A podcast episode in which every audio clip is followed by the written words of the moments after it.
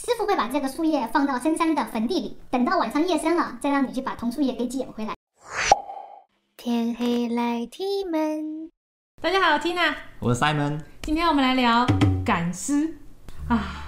终于到我最喜欢的话题了，兴奋兴奋，紧张紧张。那么为什么要来聊赶尸呢？是因为每年一到清明节附近，网上就会流传这一张请假条，在我们家乡湘西，每年清明节前后都会举行赶尸放蛊技能大赛。他说没有我，我们的寨子会输。他这个还要比赛的呀？部门主管意见马上同意，你能不让他回去吗？假设你同事会放蛊，他给你倒咖啡，你敢不敢喝？他还给我倒，我能不喝吗？这里快速说一下什么是赶尸啊？在中华文化里面，一直都有落叶归根、入土为安的概念，讲究一个人死了以后就要埋在他自己的故乡。呃，当时的传统对客死他乡的亲人是非常的重视的。在湘西的那一块呢，也就是在湖南西边的苗族自治区的那块，山路很不好走，交通也特别不好，所以用马车将尸体拉回来，靠几个人抬回去，中间还要保证尸体不腐不臭，基本上是行不通的。所以他们诞生了这么一批人，运用赶尸的巫术，让尸体保留最原始的运动力，就是动起来。走两步，回到自己的故乡。他们是死人啊！你讲这么轻松，生命在于运动。那么赶尸是不是真的有这么一回事呢？最近看了一篇赶尸的真实故事，在贵州民族大学学报上面，作者说，在一九三九年附近，当时中国还是抗日战争，长沙附近发生了四次大会战，牺牲了百万士兵。这个作者的爸爸。当时还是一个五岁的小屁孩，他就说他看到了一次死去的士兵自己回家的故事，而且当时还是两个人一起回到了家乡。这件事情见证人不只是作者的爸爸，当时全寨的人几乎都出来看了，因为这两个战死的士兵的爸爸是他们苗寨里面有名的八宝总爷。哇！据说八宝总爷知道自己的两个儿子战死，非常的震怒。他说：“生要见人，死要见尸。”马上找到了十里八乡最有名的四十九个大巫师来做一次巨大的巫事，来给两。两个儿子招魂，当时这是他们苗寨里面近几年来最大的一件事情。八宝总也请来了好多人来帮忙，照顾这些大巫师和一些随访的宾客的衣食住行。当时作者的爸爸的奶奶，也就是作者的祖奶奶，她做豆腐的手艺是远近闻名的，就被请去给大巫师做豆腐。做豆腐好像有点跑题啊，你继续讲吧。所以作者爸爸才跟着奶奶去了一个叫做。的苗寨帮忙，哎，这个是苗语啊，就是他的苗寨的名字。后来这个屋是大功告成，有一个大师傅说他们回来了，于是他们全部人都跑出去看。很快，八宝总爷的两个儿子啊，一个是龙二团长，一个是龙三营长，都回来了，都回来了。作者爸爸当时还是个小孩子啊，他说他看到两个人背靠着背站在寨子外面的石塔下，穿着军服，戴着钢盔，一动也不动。乍看一下跟活人没什么区别，仔细一看，其实因为他们是战死沙场，所以身上有很多伤，连眼珠子都没了。那么赶尸术是怎么来的呢？这门艺术应该是属于苗疆巫术的一种，再往上讲就是祝由术。其实祝由术的起源比医术还要早，属于上古医术。嗯，具体来讲就是利用天地之间一些我们不知道的能量来达到治愈的目的。因为在这个祝由术的逻辑范畴里面，每个人生病或者哪里出问题，一定是天地人的能量连接出了一些困难。他们会借助画符、念咒或者是各种道术，借助外在的磁场，把正向的能量和人连接，然后人的毛病什么的就一下就解决了。那这算是一个魔法治疗吧？你想拿这个治瘟疫啊？诶。啊，这个祝油术很大的优势就是可以快速的起效，但是因为这个技术极其依赖施术者的能力，而且也没有办法硬性考核，所以大部分现在已经失传了。其实我们还是有一些民间习俗还保留了一点点的祝油术，比如说，呃，有些家的小朋友刚刚出生了特别闹，这个在国外也有这么一个说法，叫做 purple crying，也就是指在黄昏傍晚的那段时间，小婴儿会没有任何理由的哭闹，哎，怎么哄都不行。所以有一些地方会有这么一个习俗，把小宝宝抱到附近的庙里面去收经，没多久小宝宝就不乱哭了。或者还有些地方哪家小孩特别的哭闹，他们就会在路人经常经过的一个街角贴这么一张纸，上面写着天黄黄地黄黄，我家有个夜哭郎，路过君子念三遍，一觉睡到大天亮啊，就这样子小宝宝就不闹了。跟女朋友吵架这管不管用啊？你在想什么呢？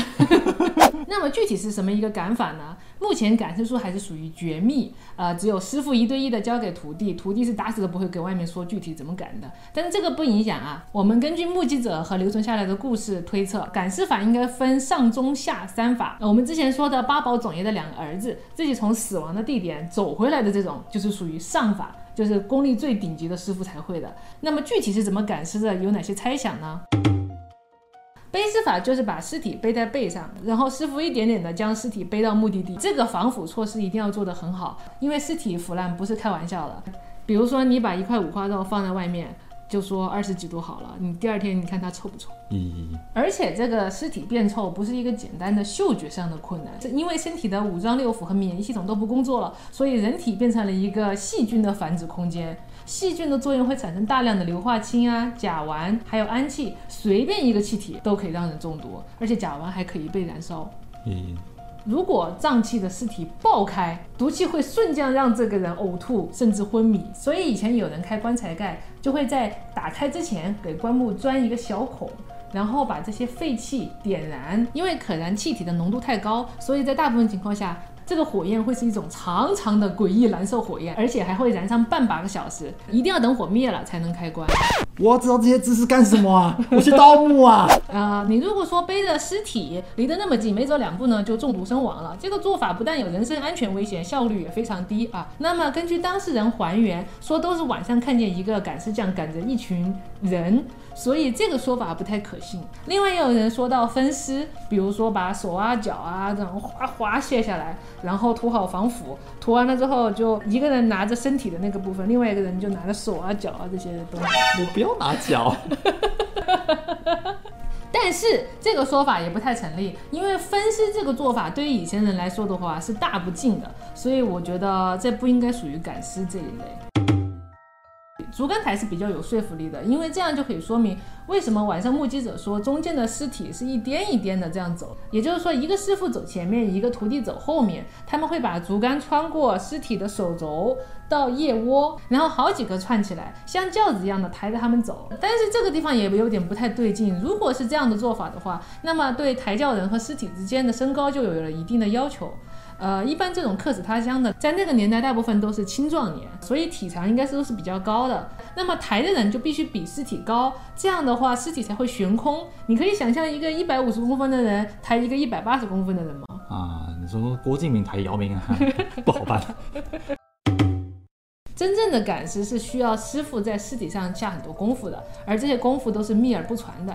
但是我们今天就来揭秘具体是怎么做到的。首先呢，师傅要在尸体上做好一个防腐，然后一边念咒，一边拿尘沙塞到耳朵、鼻孔、嘴巴这几个地方，然后再把神符捏成一团，也一起塞进去。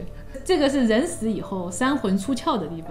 封住了三魂，还要封七魄。七魄出去的地方是脑门心、背心、胸口、左右手板心，还有左右脚板心。为什么我要这样当实验啊？记好这七个地方啊！师傅会拿尘沙放在这七个地方，然后用神符镇住。那么尘沙是什么东西呢？尘沙就是湖南湘西郴州产的一个最顶级的朱砂。以前以前学过美术啊，知道朱砂就是硫化汞，是古代经常用到的一种红色的颜料。这个朱砂在巫术和道术都会被认为是一个纯阳之气的矿物，有着极强的磁场。啊，你拿着一块玉石啊、手巾放在手上是感觉是冰凉的，但是你拿一块朱砂在手上就是一种温暖的感觉。所以一般画符或者是做法都是用朱砂。佛教中的那个佛祖额头上的那个红点点，也是那个朱砂点的朱砂红印。那这个三魂七魄又是什么东西呢？三魂是属于我们灵魂的概念。是指幽精、适龄、胎光。人类在妈妈肚子里的时候，大概发育到二十二天的时候，我们的心脏就开始跳动了。呃，这个时候就是幽精产生了，它是负责指导我们身体内部循环，比如血液流通啊、消化排泄啊、内分泌啊，也就是它负责了生命的基本运作。在第七周、第八周的时候，胎儿长出了四肢，开始了运动。也就是适龄来了，让我们可以走路、扭头、甩手。你看到适龄的适字，这边给他配了一个扁担加两个水桶，很辛苦。啊、到二十四周，胎儿就可以睁开眼睛了，也就是我们所说的胎光。这个时候，我们就有了感觉，也就是我们所说的视觉、听觉、嗅觉、味觉、触觉。而七魄呢，是属于我们肉体的基本原始功能。当我们一出生的时候，脐带一剪断，我们就用肺呼吸了。这个时候，我们的魄就形成了。我们的魂是有灵性的，而我们的魄是有点愚笨，甚至有点邪恶的。魂在我们体内的时候是控制这些魄存在的。如果有些人心怀鬼胎，比如说把某些去世的人的魄故意困在他的身体里，那就是我们所说的僵尸诈尸。诈尸是什么啊？啊，诈尸最好理解的就是僵尸，就是人失去了理智，变得非常的残暴，而且见人就攻击，而且力大无比。好像跟你生气的时候有点像啊。什么啊？在民间办丧事的时候，亲人的棺材停在房子的正中央。呃，这里有讲究的，脚一定要朝着大门的门口，因为如果一不小心诈尸，站起来了就可以出门，就不会在家里乱窜了。想得太周全了吧？讲究。所以人在刚去世的时候，三魂七魄是不会马上消失。这个时候，赶尸人就要做法留住人的最后一丝阳气，用尘沙和神符封住了三魂七魄暂去的出口。如果这个人还存在着最后一点点的运动和辨别能力，那么他就可以回到自己的故乡。那么具体怎么一个赶法呢？一般来说的话，赶尸人都是一个师傅带着一个徒弟，两个人一组，一起赶一群尸体的。师傅会有四件法器：摄魂铃、赶尸鞭、引魂锣、招魂幡，然后根据不同的队形调整法器。赶尸鞭的天空中一甩，然后说起，然后师弟们就全部站起来了。这个时候徒弟马上就要站在前面，赶紧的敲引魂锣。呃，有一丝听觉的尸体就会听着这个锣声往前跳。他们出发的时间都是晚上深夜，每天只在阴气最重的几个时辰赶路。这个敲锣的人会走在前面放哨，这个行话叫做踩路，检查有没有在晚上还在外面乱窜的路人。如果有的话，他会上去求那个人走远一点，因为赶尸最怕的就是撞阳气。法术就容易被撞破，那么尸体受到了惊吓，经常会倒地不动了。如果严重一点的话，还会诈尸。所以晚上听到锣声的附近的人家都会关好自己家的狗或者是家眷动物。在那个年代呢，有一个风气就是晚上对赶尸的队伍是官不拦，兵不管，民不阻，匪不抢。本来就没什么好抢的，抢一群尸体。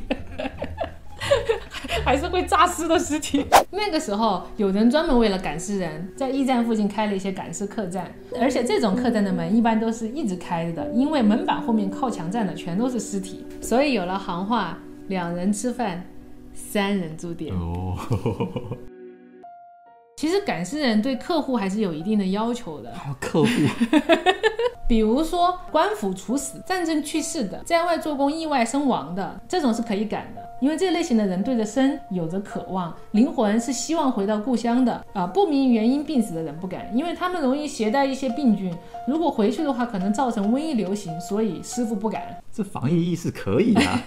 其实古代很聪明啊。第二种是雷打火烧的，火烧是因为尸体不全了，失去了运动能力了，所以不敢。而雷打是因为民间觉得被雷劈了，应该是属于罪孽深重，所以家属觉得没有必要再让他们回到家乡了。第三种是自杀的人，因为这样的人一心求死，魂魄难以收拢，而且阴气重，如果硬赶的话，容易引来真正的野鬼。赶尸还不够啊，还会遇到野鬼。以后我们还可以再来讲深山老林的各种仙鬼妖的故事啊。那么这么神秘的职业是不是人人都可以当呢？其实面试的要求我们已经找到了，所以大家一起来看看你适不适合当一个赶尸人啊。首先第一个考试就是你要望着太阳，然后疯狂的旋转，师傅会突然让你停下来，这个时候你要马上分辨出东南西北。如果分不出来，恭喜你，你不用加入这么恐怖的职业了。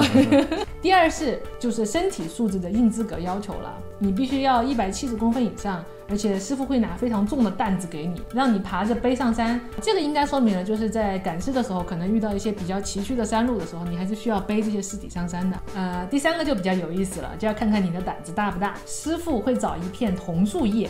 啊，为什么要找桐树叶呢？是因为桐树不容易掉叶子，而且它的树叶的形状也是比较好辨认的。师傅会把这个树叶放到深山的坟地里，等到晚上夜深了，再让你去把桐树叶给捡回来。哦，这太变态了！我晚上上厕所都要开灯的。虽然赶尸这一门技术非常吓人，可是，在当年是一个非常受尊敬的职业。当一个赶尸人，其中一个要求就是长相不能太好看。这是什么道理？因为当一个赶尸人，他们的要求是一辈子不能成亲生子。如果长得太好看的话，肯定会有野姑娘扑上来，那么就比较不容易专心赶尸了。哦，那我觉得当不了了。你还觉得很可惜是吧？